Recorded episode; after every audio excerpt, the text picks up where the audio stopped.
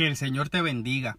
Para mí es un privilegio que saques este ratito para que pueda compartir contigo palabra de Dios a través de mis vivencias. Mi oración es que seas ministrado y que en medio de tu día tengas tu bite de fe. En los pasados tres episodios te he compartido experiencias de este viaje de trabajo donde puedo ver en cada suceso cómo su palabra ha sido lámpara a mis pies y puede serlo a los tuyos también. Si no los has escuchado todavía, te invito a que lo hagas. En este training conocí varios compañeros de trabajo de diferentes partes de los Estados Unidos, pero particularmente tuve la oportunidad de compartir más de cerca con dos de ellos. En el episodio anterior te mencioné a uno, el ateo. El otro es un ex bautista del sur. En cada una de las oportunidades que tuve de hablar con ellos, sentía que el Señor me estaba dando nuevas experiencias. Pues a cada uno tuve la oportunidad de hablarle de lo que Dios hizo en mi vida.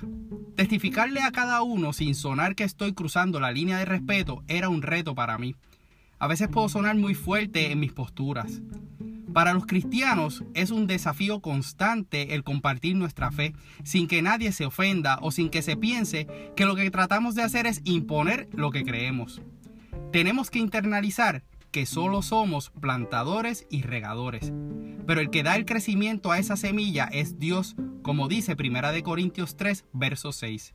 Y siempre va a haber semilla que cae en terreno fértil mientras otra no. Pude sentir en mi corazón al finalizar la semana de training que hasta los que se hacen llamar ateos saben que necesitan de un cristiano para alejarse de ataduras que tienen. Ese es el caso del ateo, un hombre que ha batallado contra el alcoholismo por muchísimos años. Me comenta que hace un tiempo su esposa y él llegaron a un acuerdo donde solo beberían de viernes a domingo. Bueno, por algo se empieza.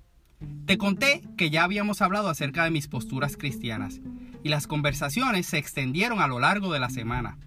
Pienso que sabía que estando cerca de mí no caería en la tentación de beber. Lo que él no sabía es que no era el estar cerca de mí, sino estar cerca de con quien yo camino, Jesús. Y gracias a su Espíritu Santo, quien pone en nosotros lo que hemos de hablar, pude traerle palabra que iba acorde con su necesidad. Su mayor reto es querer racionalizar todo, buscar explicaciones lógicas y justificar su intelecto. El segundo momento lo tuve en medio de otro almuerzo. Esta vez fue un momento jocoso que pudo haberse tornado bien difícil. Este compañero, que fue bautista del sur, me ve orando en el almuerzo. Al terminar mi oración me pregunta, ¿no se supone que los puertorriqueños sean católicos? En mi espontaneidad, le pregunté yo a él, ¿una mejor pregunta acaso no sería, ¿por ser puertorriqueño tengo que ser católico? Todos en la mesa se rieron, incluso él. Para mi sorpresa, cuando todos se fueron, el que me hizo la pregunta se quedó. Aprovechó que todos se fueron para contarme cómo había sido su niñez creciendo en un hogar donde lo obligaban a ir a la iglesia. Lo forzaban a seguir las doctrinas y dogmas. Lo único que eso hizo fue alejarlo del camino. Pero como la palabra de Dios no retorna atrás vacía, hoy es padre de dos hijos quienes en las pocas veces que han sido llevados a los campamentos de verano de una iglesia cerca de donde vive, ahora son los que le dicen, papi, vamos a la iglesia el domingo. Ahora sabe que sus hijos, a diferencia de él, desean ir porque sienten en su corazón que en ese lugar reciben algo que el mundo no les da. Para la gloria de Dios, pude también hablarle a su corazón. Antes de que te lleves el mensaje equivocado, déjame aclararte. Esto no se trata de mí ni de lo que hice. Se trata de lo siguiente.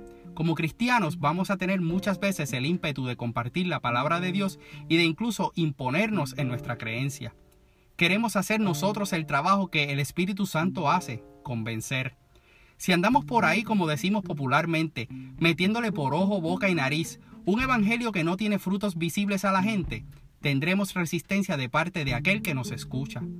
Pero si nos llenamos de la presencia de Dios, si buscamos su rostro, si nos preparamos a pelear la buena batalla de la fe, no tengo la menor duda de que el Señor nos pondrá en el camino a todo aquel que necesita escuchar el testimonio de lo que Dios ha hecho en nosotros, pero también nos pondrá las palabras que hemos de hablar para bendecir a aquellos que están en tinieblas en el amor de Cristo.